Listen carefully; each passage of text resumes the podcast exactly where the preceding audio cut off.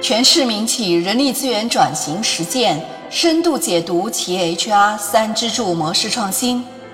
嗨，你好，我是 Maggie，这里是每天五分钟深度解读 HR 三支柱。上一期我们说的是 HR 三支柱与职能模块的关系，给大家分享了 HR 三支柱和职能模块的关系表。这张关系表掌握了，也就掌握了他们之间的关系。那么你掌握了吗？如果还不是特别清晰的话，可以回听上期的音频。今天呢，我们来探讨一个问题。有的人说，HR 三支柱 COE、HRBP、SSC 都有一套完整的选育用流出，那么这会不会引起内部矛盾冲突？会不会带来工作的交叉和重叠呢？今天呢，我们就来回答这个问题。那么存在于 HR 三支柱中的这种矛盾冲突呢，其实它是不属于内耗，而是一种健康的大混序。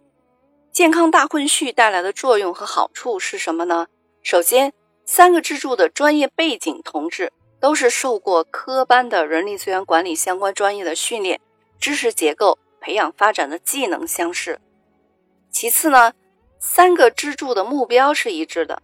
虽然各自的定位不同，HRBP 基于业务，COE 基于战略，SSC 基于平台和服务，但他们对外都是 HR，最终的目标都是为组织创造价值。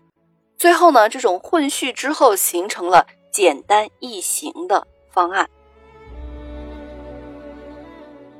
单从业务的价值链条来说，HR 不是价值链，它不产生价值。HR 在业务的价值链里。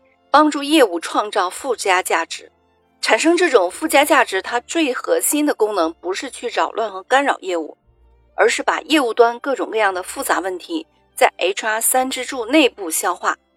虽然这个过程中各方可能争执得不可开交、面红耳赤，但三个支柱最终要得出一个公式：向业务部门传达的时候，要用一个简单的输出，能够让业务部门得到一个肯定的答复。这其实就是一个 HR 的好处，这个好处呢，只靠一套班子去做好选育用流出，其实是无法实现的。